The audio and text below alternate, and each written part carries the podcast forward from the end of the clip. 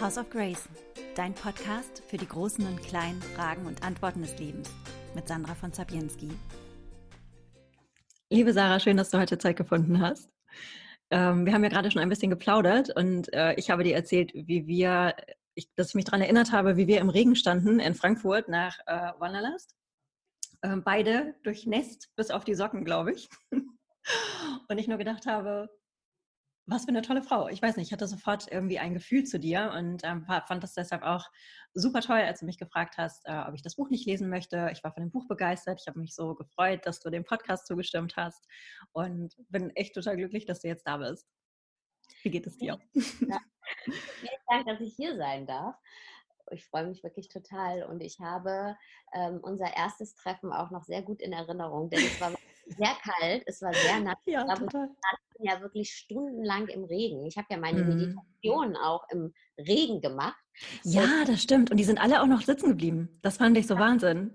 Weil ich fand es ein bisschen, ich habe mir überlegt, okay, entweder macht man es gar nicht. Die Veranstalter haben mir auch gesagt, hey, vielleicht, du kannst es auch ausfallen lassen. Ja. es ist ja beim Wanderlast so, dass nur die, die oben auf der Bühne sind, eigentlich Dach haben, sozusagen, dass die mhm. Bühne überdacht ist und alle anderen sitzen ja auf der Wiese. Und da hat es natürlich geregnet und ich habe gedacht, naja, ich kann jetzt nicht erwarten, dass ich da schön sitze oben, warm und überdacht und äh, die ganzen Mitmeditierenden im Regen sitzen. Also habe ich mich einfach zu denen gesetzt und letztendlich. Das stimmt, das fand ich so toll, ja. Und es geht ja in der Meditation auch darum. Mhm. Meditation ist ja nicht Wellness, sondern das Gegenteil, nämlich mhm. mit all dem, was ist, da zu sein, trotzdem da zu sein. Und ähm, das war eigentlich eine super Meditation, genau deshalb, wenn mal nicht die Sonne scheint und nicht alles toll ist und wir den äh, grünen Smoothie neben der Matte stehen haben, sondern wenn es scheiße kalt ist, es regnet und äh, wir trotzdem da sitzen und mit unseren Gefühlen und Gedanken und unserem Körper da sind. Ja, und dann habe ich dich getroffen am Taxi. Ich weiß nämlich, dass wir beide auf unser Taxi gewartet haben und äh, es war eine sehr, sehr, sehr schöne Begegnung und wir haben uns dann ja ein paar Monate später nochmal getroffen. Und, das stimmt, in Garmisch-Partenkirchen. Genau, und jetzt hier und ja, ich freue mich sehr. Vielen, vielen Dank.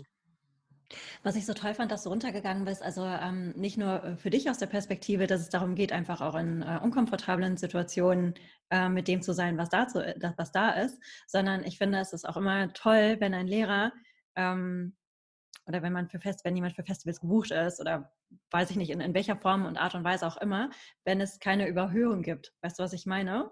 Also mhm. von dir in dem Moment darunter zu gehen und dich mitten äh, unter die Leute oder halt da, genauso auf dem Boden, auf diesem unfassbar matschigen Gras zu setzen, das fand ich ganz besonders. Und ähm, ich habe in dem Buch auch viel über Mitgefühl von, von dir gelesen.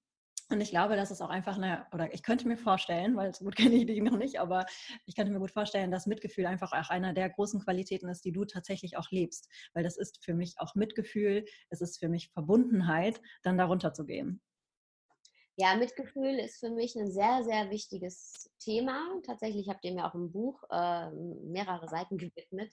Ähm, ja, weil Mitgefühl uns einfach zeigt, dass wir alle gemeinsam verbunden sind, dass wir alle ähm, das Menschsein teilen, ja, mit, mit den Hürden und den schönen Dingen. Und äh, Brené Brown, eine meiner Lieblingsautorinnen, sagt immer, we are all in this together. Und das stimmt. Und das finde ich auch ganz wichtig als, ähm, wie immer man das jetzt bezeichnen möchte, Lehrerin. Ne? Das ist ja auch bei dir Lehrer, Lehrerin. Ich finde das Wort eigentlich sehe ich mich gar nicht so, denn ich bin Mitreisende.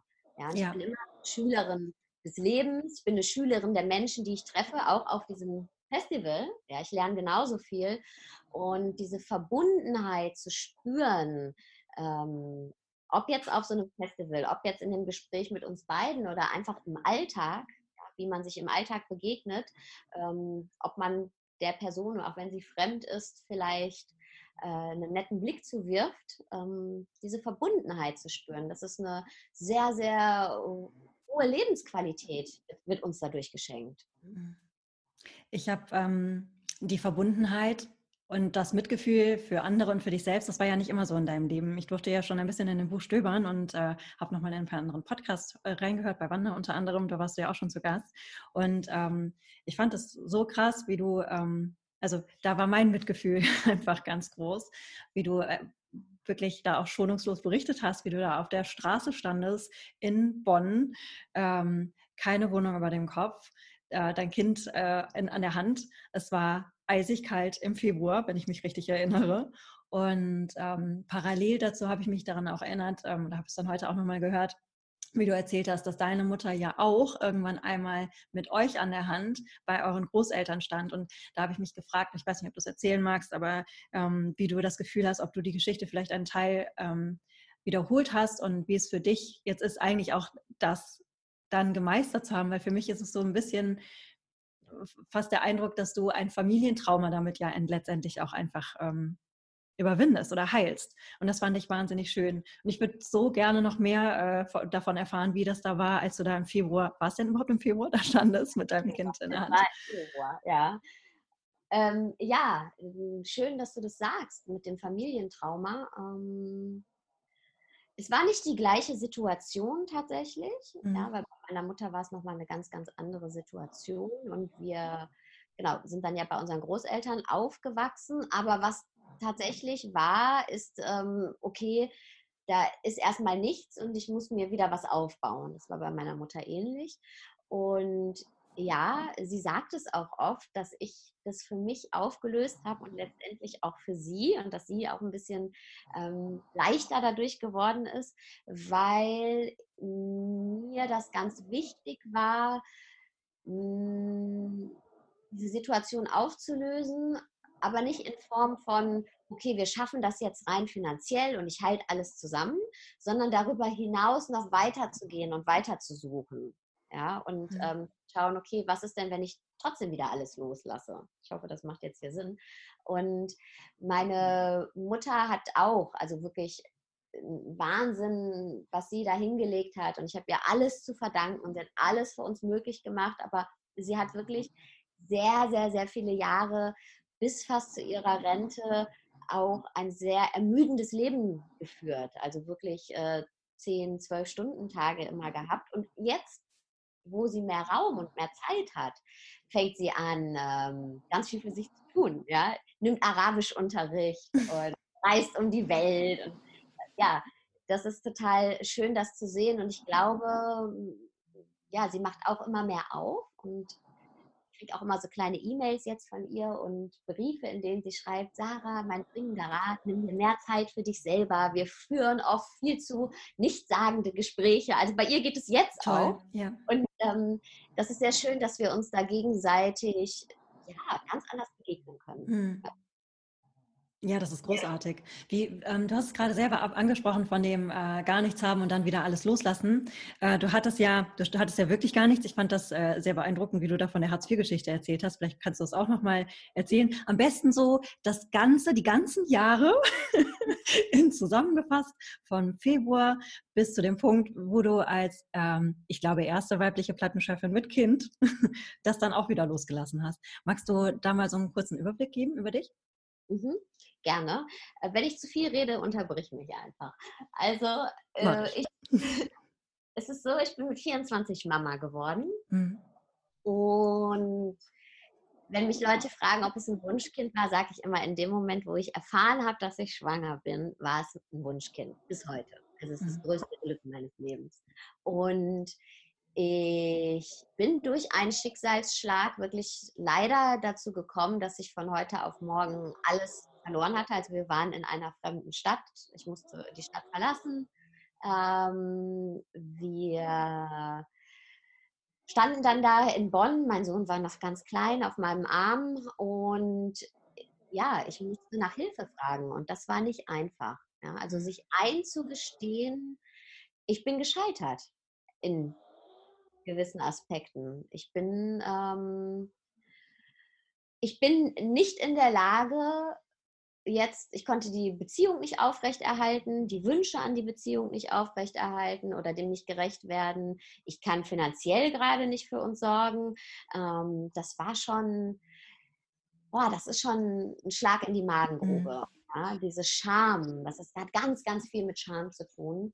Ähm, vor allen Dingen, wenn man ein Mensch ist wie ich, der diesen Glaubenssatz, ich genüge nicht, sehr ausgeprägt lebt oder gelebt mhm. hat. Ja, und das ist natürlich dann präsenter denn je, denn dieses Ich genüge nicht, ich ähm, glaube, wir alle kennen das. Vielleicht ist es bei anderen nicht nur ich genüge nicht, sondern ich gehöre nicht dazu oder ich bin nicht äh, liebenswert. Bin ich liebenswert. Es gibt ja ganz viele Ableger, aber letztendlich ist es ja dieses, in irgendeiner Form fühlen wir uns nicht genug. Mhm.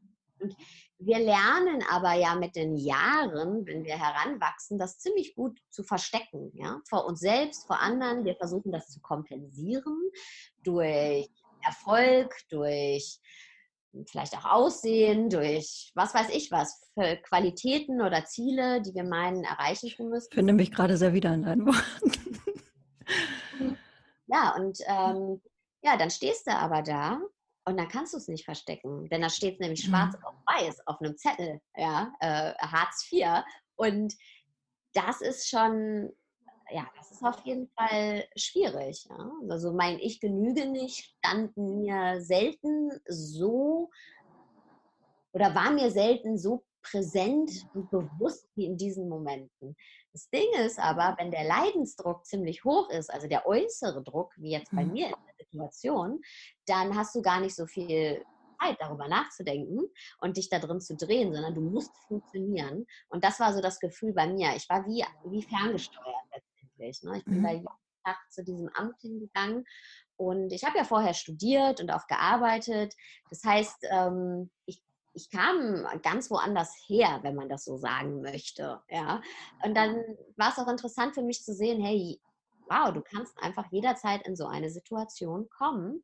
Und was sehr interessant war, äh, auch die Wahrnehmung der anderen. Ja, also wenn du da mit einer Sachbearbeiterin sprichst, ich weiß noch, die hat mich sehr ähm, hat versucht, langsam mit mir zu sprechen, weil sie wahrscheinlich gedacht hat, na ja, vielleicht kann die Dame nicht so gut Deutsch reden. Ja, du wirst direkt eingeordnet in eine ja. Schublade. Ich hatte einen Datensatz. Ich war nur noch ein Datensatz, ja. Mhm. Ähm, Hartz IV, Migrationshintergrund, alleinerziehend, junge Mutter. Das sind mhm. einfach vier, vier Kriterien, die ein Bild formen in den Kopf von Menschen und den Köpfen von Menschen, das ist da fest. Und du bist abgeheftet und abgeordnet, äh, eingeordnet in der Akte. Äh, bei mir schreibe ich auch so ein Buch mit dem Buchstaben D drauf und verschwindest in der Schublade. Mhm. So, das ist ein Datensatz, das, der, der, schafft eine Box, eine ganz reale Box, ja, in, in, in der Wahrnehmung der Menschen. Und das Schlimmste ist, der schafft eine Box, eine reale Box in meiner eigenen Wahrnehmung.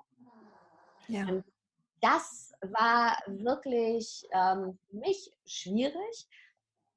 Und ich habe mich aber natürlich erstmal darum gekümmert, dass wir überhaupt ein Dach über den Kopf kriegen. Es hat ja auch wirklich lange, lange gedauert, bis das alles, auch diese ganze Bürokratie äh, ähm, erledigt ist und ähm, da jeden, jeden, zweiten Tag aufzukreuzen. Das macht ja auch was mit dir. Ja? Also äh, du umgibst dich dann halt nicht im Yoga-Studio und mhm. alles schön und dann machen wir noch ein paar Kerzen an, das ist inspirierend oder du liest ein inspirierendes Buch. Nee, du sitzt auf Klappstühlen in einer Wartehalle, ähm, siehst, wie Sicherheitspersonal eingestellt wird, weil ab und zu Leute natürlich auch der Unmut steigt, weil mhm. wenn du jeden Tag hin musst, es ist eine andere Lebensrealität.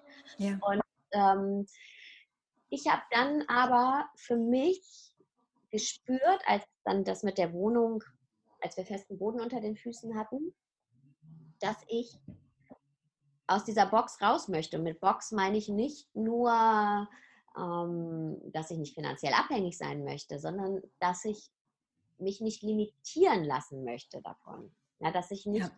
denken möchte, okay, ich muss mich jetzt mit allem zufrieden geben, was kommt, weil ich habe schlechtere Startchancen. Ja? Oder ich, ich, ich limitiere, muss mich limitieren, ich darf nicht äh, so weit in den Horizont schauen und mir eine Vision von meinem Leben haben, mhm. weil ich muss ja zufrieden sein mit dem, was ist. Und ähm, genau, habe dann gesehen, dass es ein Studium gibt, äh, Master Musikmanagement. Das wollte ich immer machen. Ich hatte vorher meinen Bachelor und habe dann ein Stipendium bekommen. Und das war natürlich super für die Studiengebühren. Und ähm, das war eigentlich mit dem Amt nicht vereinbar und deswegen musste ich da so ein bisschen tricksen. Ähm, Was machst du, wenn Sie es jetzt hören? Oder wenn Sie es lesen? Aber es ist, ver ist verjährt. Bitte entschuldigt mich. Und es hat auch super geklappt. Denn das, und das, du, das ist so interessant, dass du das ansprichst. Das war jahrelang meine Angst. Bis heute, wenn ich einen mhm. neuen Pass zum Beispiel machen muss, auch. Ne? Ja. Jede Form von Bürokratie oder Institution löst in mir ein Gefühl von, ich bin hilflos aus und ich mhm. äh, muss mich dem unterwerfen und das sind Autoritätspersonen. Das ist ganz, das ist so tief in meinem System jetzt drin.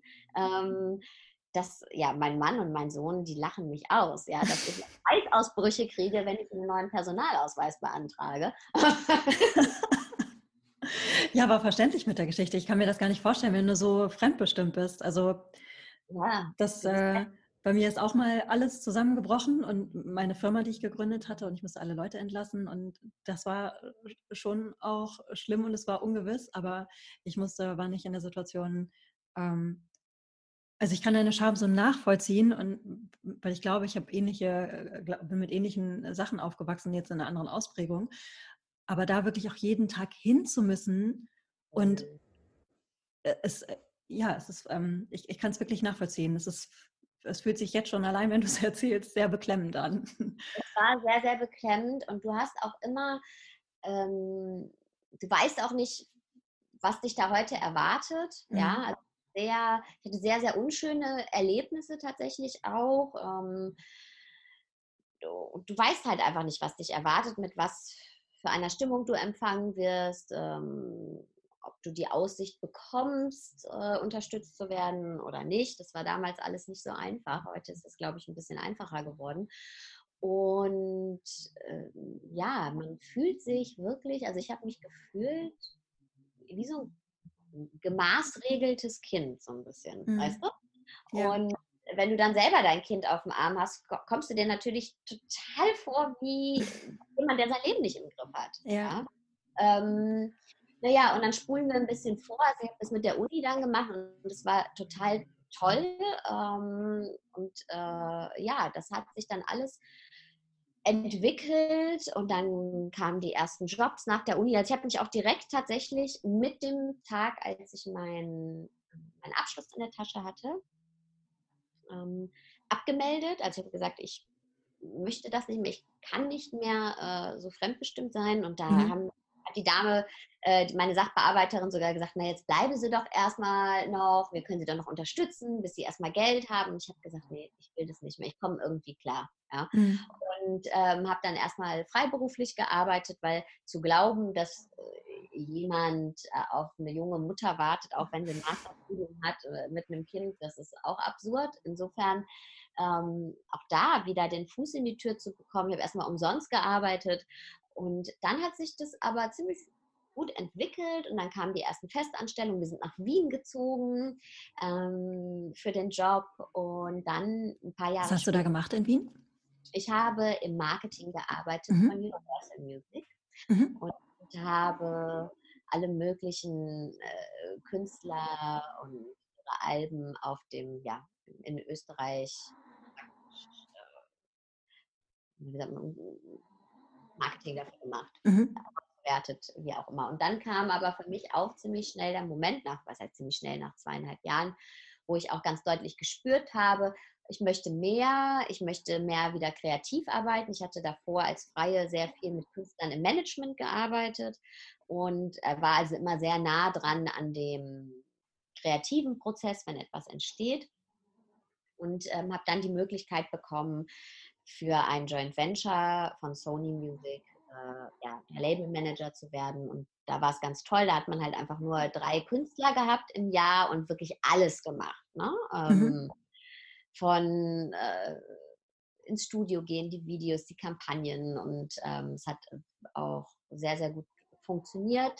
Ähm, mein, meine letzte, mein letztes meine letzte Künstlerin in der Festanstellung war Namika und ähm, wir sind auch immer noch sehr gut befreundet, mhm. aber ich habe halt einfach gespürt, dass ich, es kam immer mehr de, de, dieses Gefühl von, hey, da ist trotzdem noch mehr. Ja? Und, ich, mhm. und, dann habe ich mich entschlossen äh, zu kündigen wieder. Was für mich natürlich, hört sich jetzt so einfach an, war überhaupt nicht einfach, denn ich dann wieder da stand und alles losgelassen habe. Ja, und gerade mit dem Hintergrund, also wenn ich das für mich vorstellen würde, ich hätte eine große Panik, dass ich erst einmal, dass es erst einmal ungewiss ist, was ich verdiene, dass ich nicht abgesichert bin. Und ich kann mir vorstellen, dass das war auch kein einfacher Schritt bei dir, oder? Es war kein einfacher Schritt und es war eher auch, dass es mich innerlich so angeschoben hat. Also mein letztes halbe, mein letztes halbes Jahr in der Festanstellung bin ich sehr unzufrieden geworden. Ja, ich bin ähm, abends nach Hause gekommen. Ich habe natürlich sehr, sehr viel gearbeitet, ähm, hatte auch ein Team, also auch Verantwortung. Und wenn ich abends nach Hause gekommen bin, ähm, bin ich meistens um 10, 11 eingeschlafen und bin dann nochmal so um 1, 2 Uhr nachts aufgewacht und war total unzufrieden und frustriert und hatte das Gefühl und habe es auch oft gesagt, ich habe noch nichts für mich gemacht. Ne, und habe mich dann mhm. irgendwo nochmal ans Klavier gesetzt. Also Hauptsache, ich hab, hatte das Gefühl, ich habe was für mich gemacht. Und deswegen ähm, war irgendwie klar nach einer Zeit, äh, ich konnte nicht den Finger drauflegen, was es ist, was ich machen möchte, aber ich konnte ganz klar sagen, so kann es äh, nicht weitergehen. Und es war natürlich für mich schwierig, wieder an den Punkt zu gehen, alles loszulassen. Aber weißt du, ich habe dann auch irgendwann gedacht, hey, ich, es sind jetzt ja also wir sprechen von 2006 bis 2015, also fast zehn Jahre vergangen. Es kann ja nicht sein, dass, ich die, dass mich die gleiche Angst wie zehn Jahre zuvor immer noch abhält, ein selbstbestimmtes Leben zu führen. Mhm. Wann kommt denn dann der richtige Punkt? Weil ganz ehrlich, ich hatte ja jetzt, ich hatte ja nach zehn Jahren später ganz andere Umstände. Ja, ja. ich war finanziell abgesichert und ich, ich habe ja auch einen also eine Karriere auf dich zurückblicken kann. Also man könnte ja auch denken, naja, wenn es jetzt nicht klappt, kannst du ja auch wieder zurückgehen. Ja? Aber das Absurde ist, dass die Gedanken ja wirklich eher dahin gehen, hey, wenn ich es jetzt loslasse, dann stehe ich wieder mit nichts da. Und das, da habe ich mir gedacht, das kann ja nicht sein. Wann kommt denn dann dieser Moment, wenn man loslassen darf? Kommt der dann überhaupt irgendwann? Und wahrscheinlich ähm, muss man sich einfach drauf einlassen. Und das habe ich dann gemacht. Und wir sind dann ja ähm, gereist, also der Klassiker, klischeemäßig, das Kind aus der Schule genommen. Mein Sohn war damals dann zehn. Mhm. Warst du da schon mit deinem Mann zusammen oder bist du alleine gereist? Äh, nee, wir waren schon zusammen. Mhm. Ähm, und es ist halt so passiert, dass die Schule, also ich, ich hatte immer das, den Traum, viel zu reisen. Ja? Mhm. Und verglichen mit der Situation zehn Jahre zuvor war das natürlich äh, das war zehn Jahre zuvor überhaupt nicht denkbar. Und wir waren dann bei der Schule und haben gesagt, wir würden gerne so eine große Reise machen. Und äh, dann hat die Schule gesagt, okay, aber ihr müsst es jetzt machen, weil im nächsten Jahr ist es schwierig, dann äh, ist das Übergangsjahr zur weiterführenden Schule. Und dann wussten wir, okay, wir haben jetzt ein Zeitfenster, wir müssen eigentlich in sechs Wochen los. Und äh, haben dann alles geklärt. Ich habe gekündigt. Und was auch noch schwierig war, ist, dass mein Arbeitgeber gesagt hat, nimm dir doch einfach eine Auszeit für fünf Monate und dann kommst du zurück mit einer Gehaltserhöhung. Und das oh. war natürlich so tempting, ja, weil man sich ja. denkt, na, ey, eigentlich wünscht man sich doch genau das, ja. ja. Fünf Monate frei, um dann zurückzugehen. Aber zum Glück habe ich es nicht gemacht, weil ich habe in mir drin gespürt, nee, das, das, komme ich ja in die gleiche Situation wieder zurück und mhm. muss eigentlich mich noch mehr verpflichten, weil so ein großer Schritt auf mich zugegangen wurde.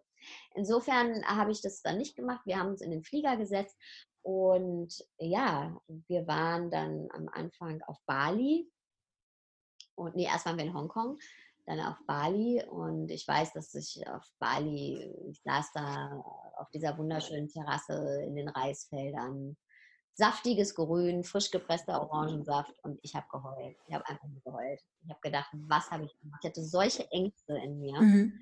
ähm, dass ich wirklich mein Telefon rausgeholt habe und gegoogelt habe nach Jobs. Also das war meine erste wirkliche Auszeit und ich war da, wo, wo ich sage, Jobs. Ja, Wahnsinn. Ja, Job, weil ich einfach so eine Angst hatte. Mhm. Es hat zwei Monate tatsächlich gedauert, bis ich diese Angst loswerden konnte. Mhm, oder beruhigen konnte, nicht loswerden, beruhigen. Und da ist mir klar geworden, um das ähm, abzuschließen, ähm, dass mein Ich genüge nicht immer noch da war. Und solange mein Ich genüge nicht da ist und ich in diesem Verlies meines Ich genüge nicht sitze, also meinem inneren Gefängnis sitze, kann ich meine äußere Freiheit überhaupt nicht genießen. Also weder ähm, meine berufliche Freiheit, egal was ich machen werde beruflich. Ich werde nicht glücklich sein, solange ich das Gefühl habe, ich genüge nicht. Ich kann auch an die schönsten Orte der Welt reisen. Es macht mich kein bisschen freier, solange ich hinter den Gittern meines Ich genüge nicht sitze. Ja? Und ähm, das war mir, ist mir da sehr, sehr klar geworden, also gespürt klar geworden. Mhm. Und dann hast du ja äh, gesagt, ich lasse mich nicht mehr von dem Dämon bestimmen, sondern äh, lade ihn eher auf einen Kaffee ein und hast dich ihm gestellt. Genau, und ich habe mich ihm intensiv gestellt, weil ich muss dazu sagen, mhm.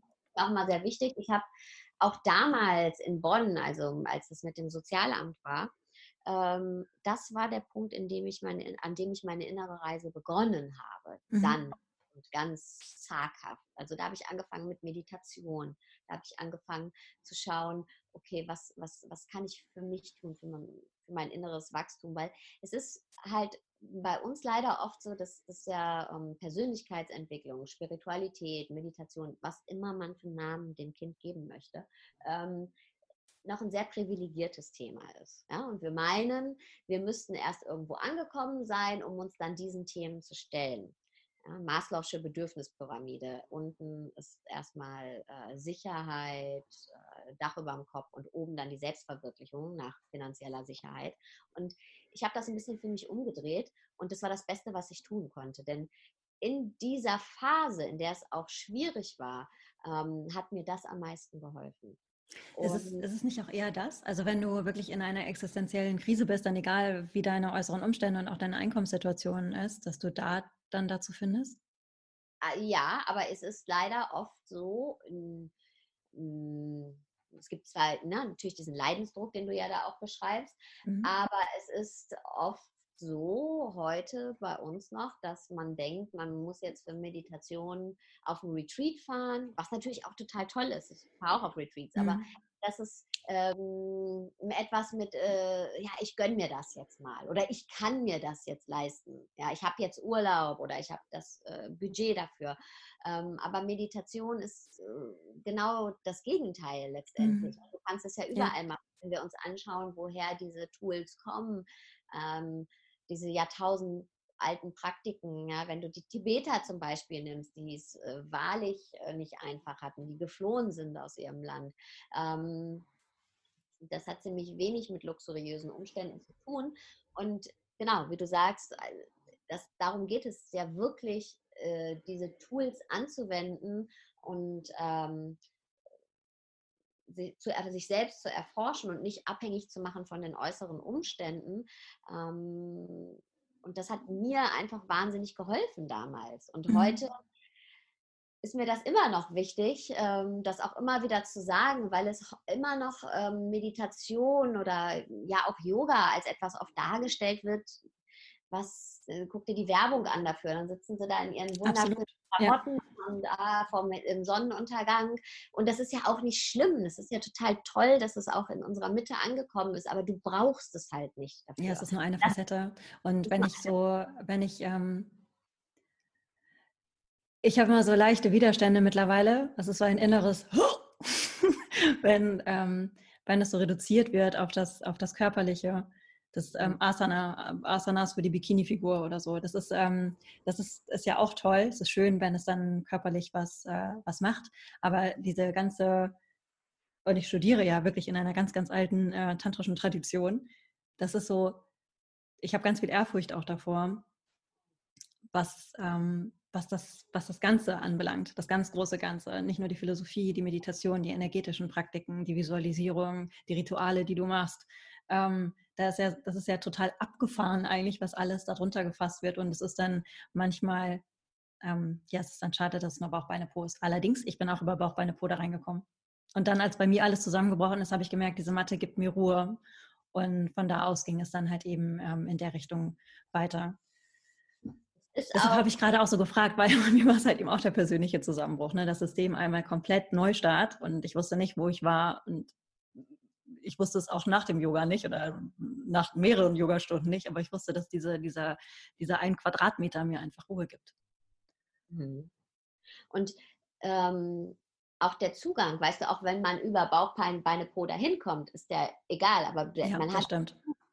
Und ich finde, auch was du gerade erzählt hast, ne, diese Darstellung und dass sich das manchmal auch abneigt, das ist ja bei der Meditation letztendlich genauso. Ich meine, mhm. guck dir mal Bilder an, die dargestellt werden. Wenn Leute meditieren, so kannst du überhaupt nicht sitzen. Also selbst da wird so, ah, also, also geguckt, dass es schön aussieht, weißt du, damit so kann überhaupt kein Mensch kann so mehr als sitzen, ohne dass alle die Arme vollkommen wehtun. Ja. ja, genau, die, Alltagstauglichkeit, das ist mir halt auch immer so wichtig, ne? Mhm. weil ähm, ich hatte damals nicht viel Zeit. Ich konnte auch nicht irgendwie eine Stunde irgendwo hingehen und ich musste wirklich gucken, was kann ich denn jetzt gerade machen?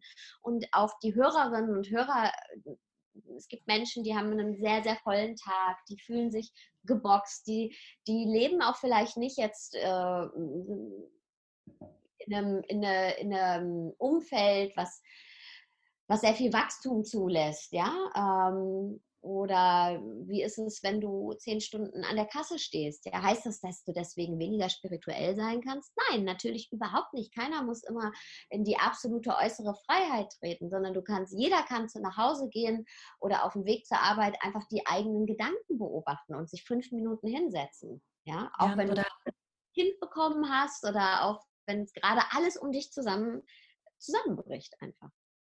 Es gibt in Tantra etwas, das heißt Tatvabhavana. Das kann man wirklich immer machen, außer vielleicht beim Autofahren, wenn man konzentriert sein müsste. Aber ich reise ja auch so viel, genau wie du wahrscheinlich.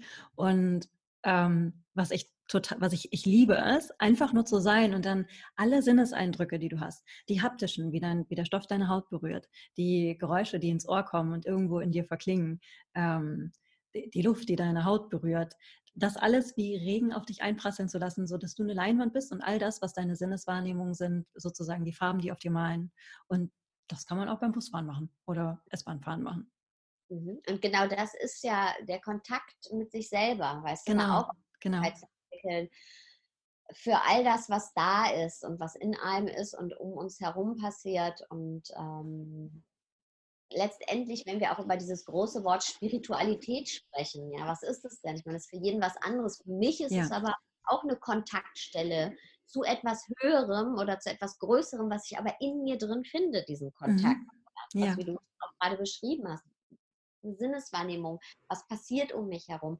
Und ähm, ja, das ist, das propagiere ich immer so, weil mir das so wichtig ist, weil wir alle haben Zugang dazu. Denn wir tun es eh. Wir denken, wir fühlen, wir atmen. Wir machen es nur so unbewusst. genau, genau das wollte ich gerade sagen. Und da bewusster, ja, ich, oh, ich, ich kriege Gänsehaut gerade. genau das. Wir tun es so unbewusst. Und, und da Bewusstheit so, reinschaffen.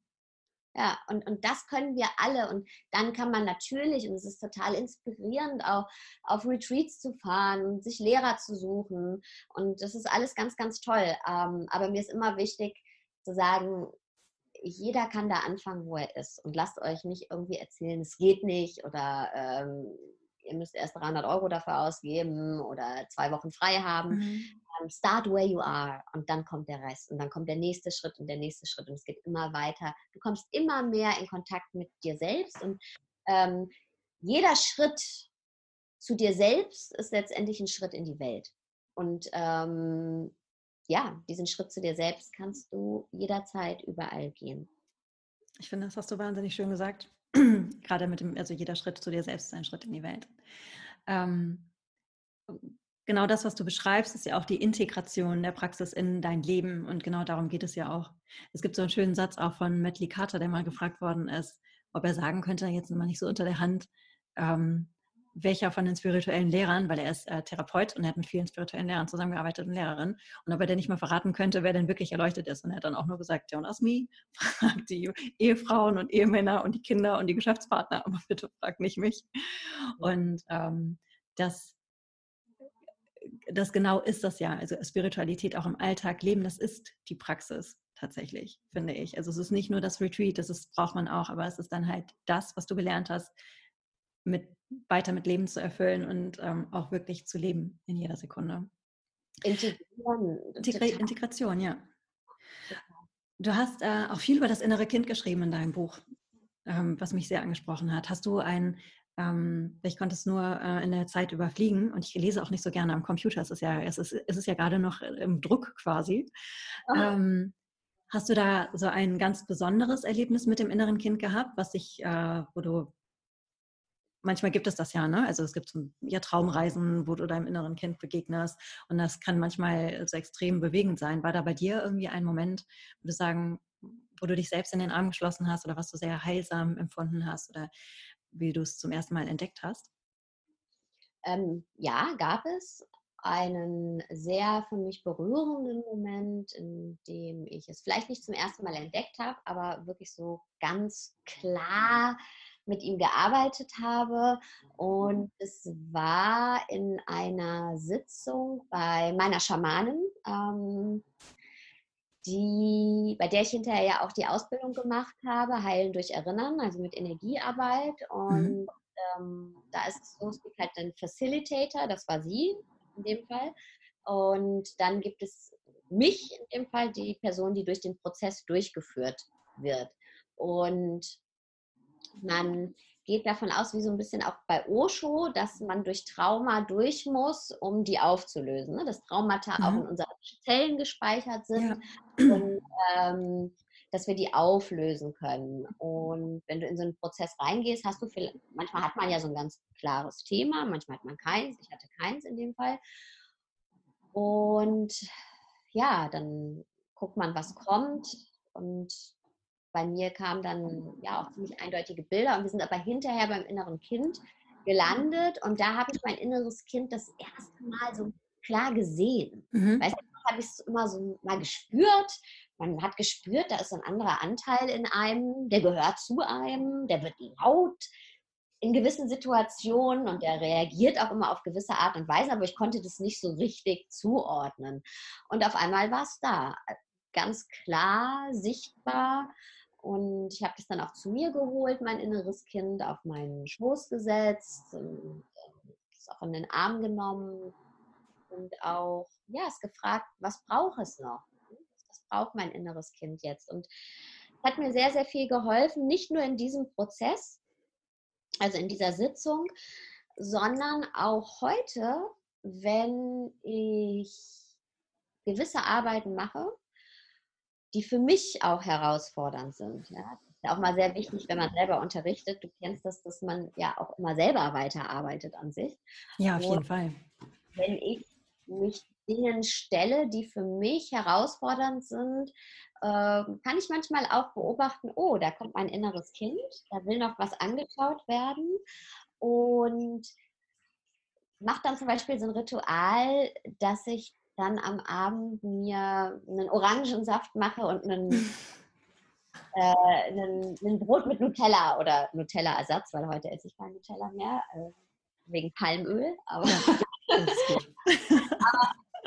dieses, äh, diesen Geschmack von Kindheit und mich in eine ja. Decke, mir einfach was Gutes tue. Mhm. Ja, also nicht eine starke Frau bin, die ähm, jetzt alles checkt und regelt und macht und tut, sondern wirklich mich dann auch bewusst auf mein inneres Kind einlasse mhm. und für mein inneres Kind da bin.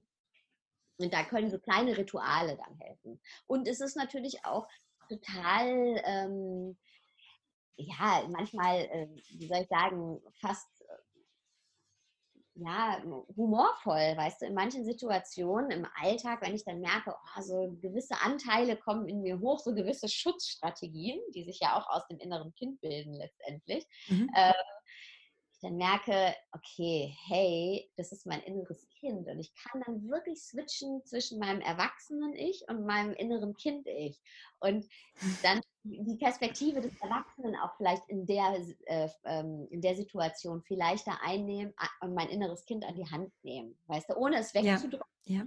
Soll ja nicht unterdrückt werden und es soll auch nicht bevormundet werden, aber es ist sehr spannend, beide Teile klar sichtbar vor Augen zu haben und ähm, damit arbeiten zu können. Und das ist mir seitdem, fällt mir das viel, viel einfacher, ja.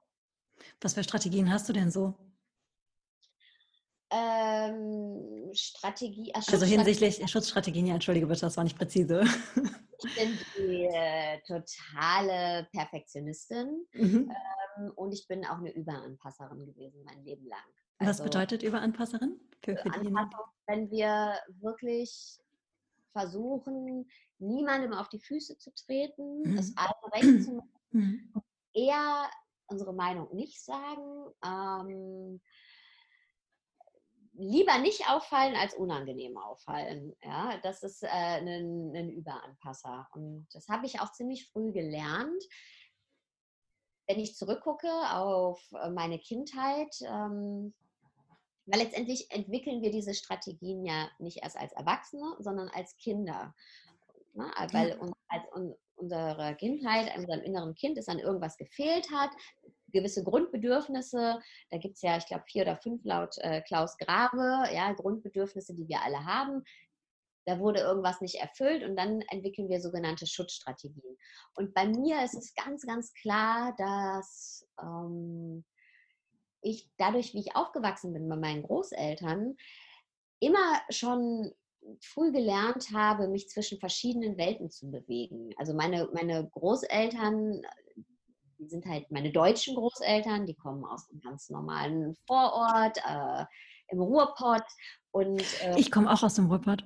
Ja. Kann ich schon sagen. Mhm.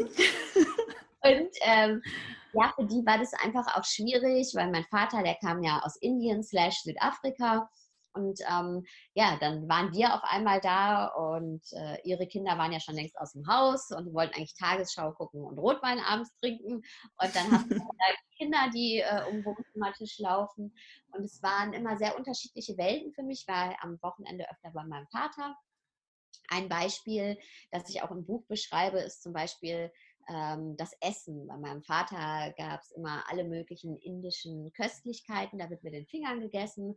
Und ähm, wenn ich dann am Sonntagabend nach Hause gekommen bin, hat meine Oma gesagt, boah, du riechst so nach Knoblauch. Und ähm, wir haben dann da am Abendsbrotstisch gegessen bei meiner Oma und da gab es halt Graubrot, Radieschen, Tomaten und mir kam das, ich, ich, wusste nicht, warum ich jetzt Messer und Gabel nehmen soll, um eine Tomate zu schneiden. Das kam mir total absurd, weil ich vorher noch diese köstlichen, äh, köstlichen indischen Spezialitäten mit den Händen gegessen habe. Mhm. hat meine Großmutter zu mir gesagt, na, wer mit den Händen isst, der, der muss unter den Tisch essen. So. Und ich musste nicht unter den Tisch, aber es hat was mit mir gemacht. Und äh, was ich damit sagen möchte, ist, dass es einfach so unterschiedliche Welten waren. Also meine Großmutter war jetzt nicht nur streng und ähm, ne, negativ, das kommt jetzt hier so rüber. Die hat mir sehr, sehr viel Stabilität gegeben. Wenn ich äh, schiefe Zähne hatte, ist sie mit mir zum Kieferorthopäden gefahren. Mhm. Wenn ich Noten hatte, hat sie mit mir gelernt.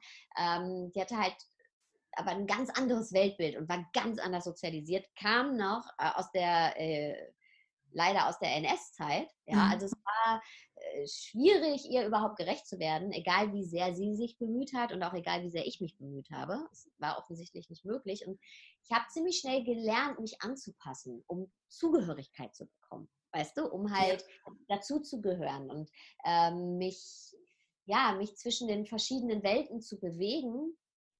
Und ähm, das habe ich natürlich auch als Erwachsene weitergesponnen äh, und diese Schutzstrategie weitergelebt.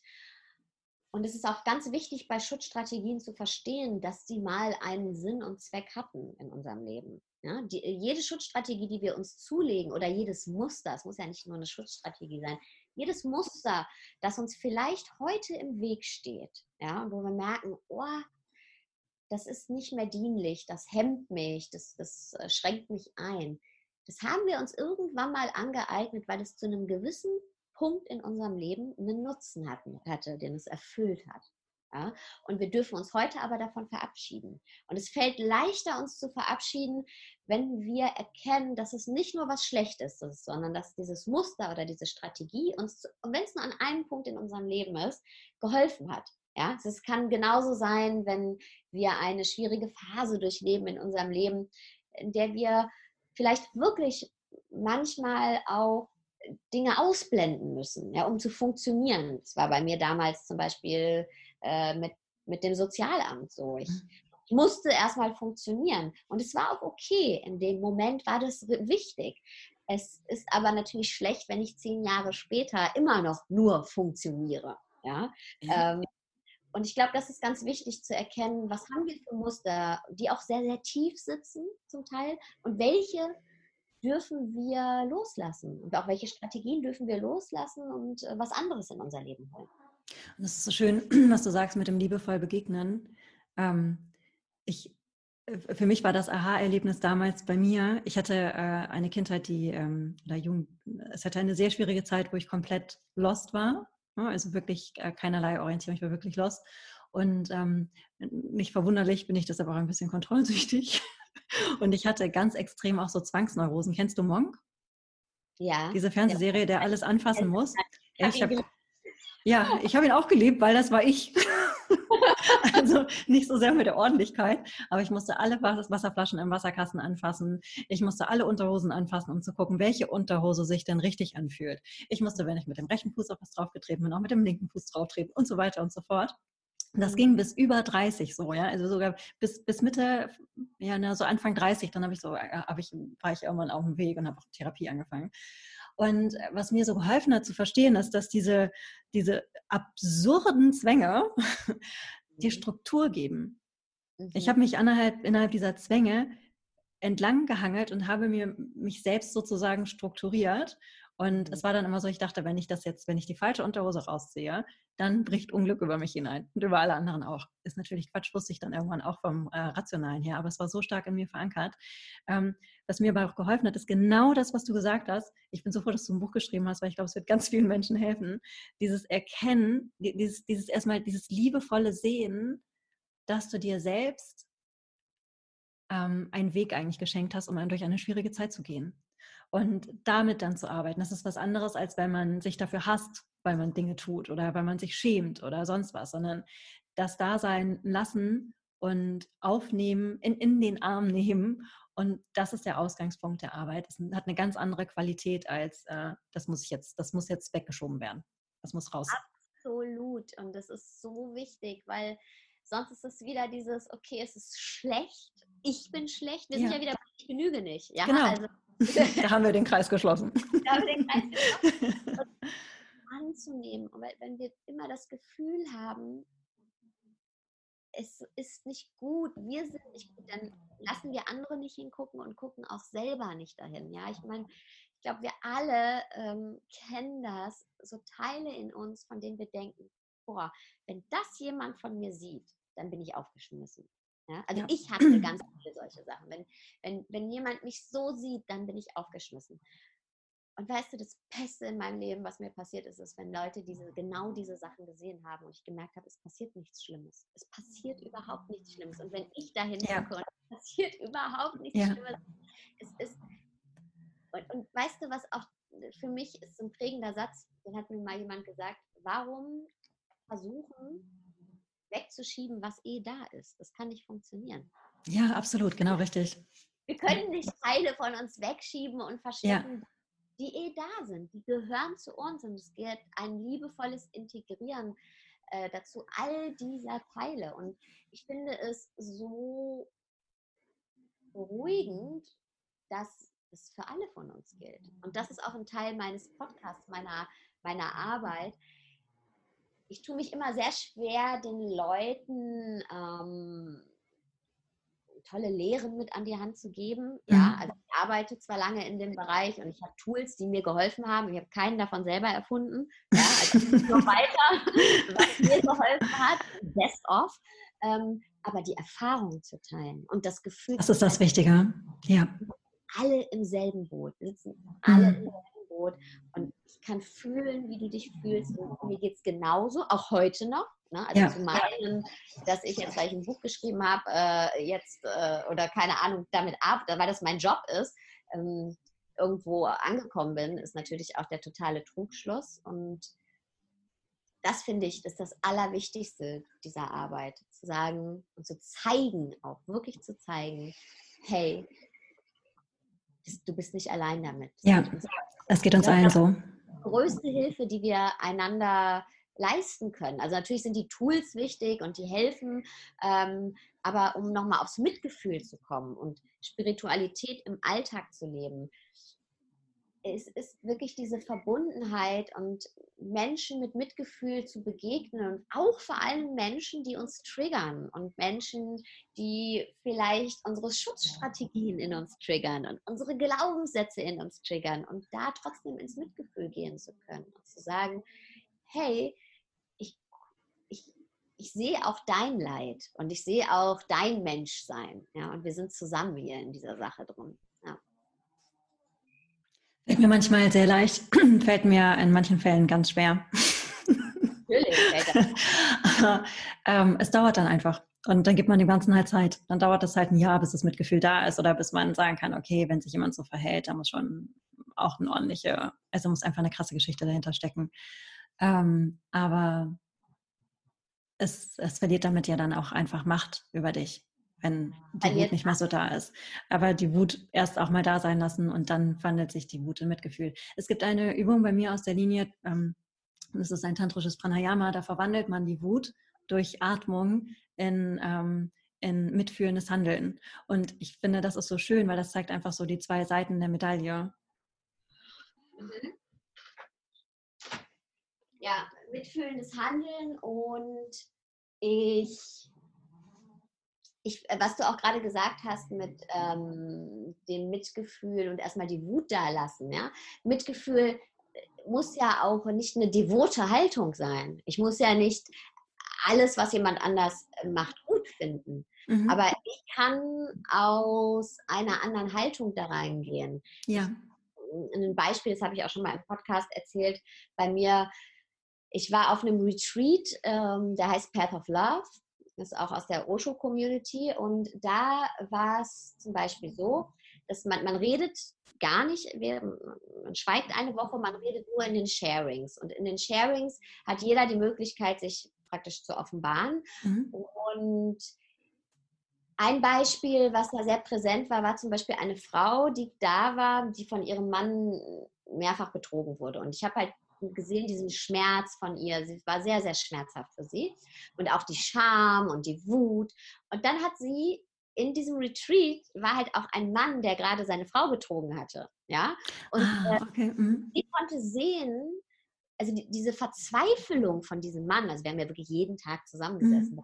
äh, und darüber gesprochen, diese Verzweiflung von diesem Mann, seiner Frau so immer wieder weh zu tun, aber irgendwie so eine Leere in sich zu haben, die der mit Affären füllt und weißt du, so diese Hilflosigkeit dieses Mannes zu sehen. Und sie hat auf einmal auch die andere Seite verstanden. Es gab nicht mehr diese Lager von, okay, ich bin Opfer, du bist Täter, sondern äh, sie konnte ins Mitgefühl gehen. Das heißt nicht, also sie hat sich trotzdem vom ihrem Mann getrennt, aber sie konnte das aus einer anderen Haltung heraus machen. Sie konnte sagen, okay, für mich, ich, ich kann so nicht leben. Ähm, das, das ist nicht, das ist etwas, was ich für mich, für mein Leben mir nicht vorstellen kann. Das tut mir nicht gut. Ich äh, muss mich trennen. Aber sie hat sich selbst nicht als Opfer gesehen, sondern mhm. hat die Perspektive ihres Mannes äh, ähm, verstanden, also die Waage des Mitgefühls, man nennt das im Buddhismus ähm, das scharfe Schwert des Mitgefühls. Ja, ist, die Klinge ist sehr, sehr scharf, weil du kannst Mitgefühl für den anderen entwickeln und trotzdem kannst du sagen, ich gehe, aber ich habe trotzdem Mitgefühl mit dir. Mhm. Und das bringt dich an den Punkt, kein Opfer zu sein. Das bringt dich an den Punkt zu sagen, ähm, ich bin unabhängig. Ja? Und das schenkt auch so viel Freiheit. Also ich kann das erst seit wenigen Monaten. Das hat 43 Jahre gedauert. Aber ich habe mich noch nie in meinem Leben so frei gefühlt. Und das ist das mhm. größte Geschenk, was ich mit in meinem Leben bekommen habe. Ich wusste nicht, ich wusste wirklich nicht, Sarah, dass man sich so fühlen kann. Mhm. Und das ist, ähm, das macht mich jeden Tag glücklich. Dass das Auch wenn ich traurig bin. Ja, das, ist das große Glück. Das die Freiheit. ja, diese Freiheit zu sehen, du bist nicht abhängig. Und ja. diese Abhängigkeit, ähm, oder äh, ja, nicht da drin zu sehen oder äh, diese Freiheit nicht versuchen zu finden in, ah, ich muss mich jetzt hier beweisen, ich schaff's mhm. alleine und ich gucke da gar nicht mehr hin, ich schließe den Verband in oder die Person für immer aus meinem Leben, die sind schlecht, ja, sondern zu sehen, es gibt nicht nur Opfer und Täter. Ja? Wir sitzen alle im selben Boot.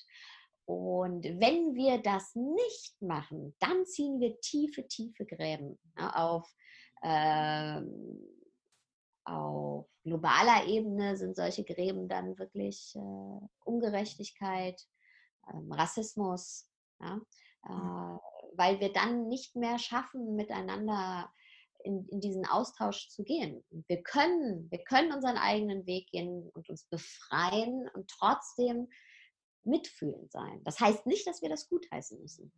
Und dadurch kommen wir in unsere eigene Freiheit. Für mich das Schwierigste ist tatsächlich Mitgefühl mit mir selbst zu haben, muss ich sagen. Also ich predige hier so viel, aber hm. das ist das Allerschwierigste. Wirklich mir in Momenten einzugestehen, ähm, das ist ein schwieriger Moment gerade. Die Dinge sind nicht so gelaufen, wie ich mir die vorgestellt habe. Ich habe es auch nicht so hingekriegt, wie ich mir das gewünscht habe. Ähm, es fällt mir gerade schwer, mich selbst zu mögen. Und da zu sitzen und mit mir zu sein und zu sagen, ich bin trotzdem da für mich. Ich bin, ich gehe ins Mitgefühl mit mir. Mhm. Und ich mhm. kann dir sagen, dies ist ein schwieriger Moment. Ich fühle mich gerade schwierig, wie auch immer, aber ich bin da für mich. Ja. Das ist total schön. Sarah, wenn man sich explizit mit dir in ein Boot setzen möchte, wo kann man dich in der nächsten Zeit sehen? Gibt es vielleicht auch Retreats mit dir oder Workshops oder du hast ja ein Buch geschrieben, das ähm, jetzt bald rauskommt und eine Lesereise. Vielleicht magst du da noch mal kurz was sagen? Genau, ähm, vielen, vielen Dank. Also, am Februar kommt das Buch und das gibt es natürlich überall, wo es Bücher gibt. Ähm, es kommt auch als Hörbuch übrigens. Ähm, dann gehe ich auf Lesereise. Das findet ihr auf meiner Homepage. Ich habe auch viele Tickets äh, for free, zum Beispiel in Düsseldorf und Köln, weil da so viel Nachfrage war. Mhm. Ich auch jedem ermöglichen möchte, ähm, zu kommen, habe ich ein paar Tourstops, wo die Tickets for free sind. Also schaut einfach auf meiner Homepage vorbei und www.saradesai.de und von da aus kommt ihr auf Instagram und Facebook und könnt ihr euch einfach umschauen. Und genau, im Mai startet wieder mein nächstes Online-Programm. Das erste läuft gerade oder der jetzige Kurs läuft noch. Im Mai geht es in die nächste Runde. Ja, ich will gar nicht so viel Eigenwerbung machen. Wen es interessiert, äh, schaut vorbei. Podcast, Podcast heißt gemeinsam. Ihr seid herzlich eingeladen und ähm, vielleicht ist was dabei, äh, was euch gefällt, ähm, was euch inspiriert oder mit ja, mit dem ihr euch gerne näher beschäftigen möchtet. Wenn nicht, auch gut. ich finde, ich finde es ganz wichtig, ich finde es ganz wichtig für deine Sachen ein bisschen Werbung zu machen, weil ähm, ich glaube, selten jemand erlebt, der so authentisch und so ehrlich dazu erzählt. Und äh, was mir besonders gut gefallen hat, ist auch, wie du gesagt hast, du hast das alles nicht selber erfunden, aber es sind deine eigenen Erfahrungen. Und ich glaube, das ist das, was es wirklich lebendig macht. Dein Kontext, den du da reingibst, deine große Liebe und deine große Begeisterung, die man echt in jedem Wort spürt. Und deshalb kann man es gar nicht oft genug sagen. Kauf bitte Sarahs Buch. Schön, vielen, vielen, vielen Dank. Danke, Sarah. Vielen Dank. Danke für dieses Interview und ähm, diese Möglichkeit. Und ich hoffe, wir sehen uns vor allem bald mal wieder in in echt. Das hoffe ich auch. Vielleicht auf deiner Lesereise in Hamburg. da freue ich mich drauf. Alles klar, Dankeschön. Dankeschön. Das war eine Folge von House of Grace, dein Podcast zu Hause für die großen und kleinen Fragen und Antworten des Lebens. Mein Name ist Sandra von Zapienski. Ich freue mich riesig, dass du zugehört hast, mir deine Zeit geschenkt hast, dass du zu Gast warst im House of Grace. Und wenn dir dieser Podcast gefallen hat, dann folge ihm doch vielleicht auf Spotify oder Apple Podcast oder hinterlasse auch eine Bewertung da in den Kommentaren. Äh, freue mich über alles, auch die negativen. Na gut, über die negativen nicht ganz so, aber auch die sind wichtig. Ich wünsche dir noch eine ganz, ganz wundervolle Zeit und vielleicht bis zum nächsten Mal. Regie und Schmidt, Schnitt macht wie immer Sebastian Schmidt, seines Zeichens Nature Coach und unter Sebastian Schmidt unterstrich Nature Coach bei Instagram zu finden. Alles Liebe.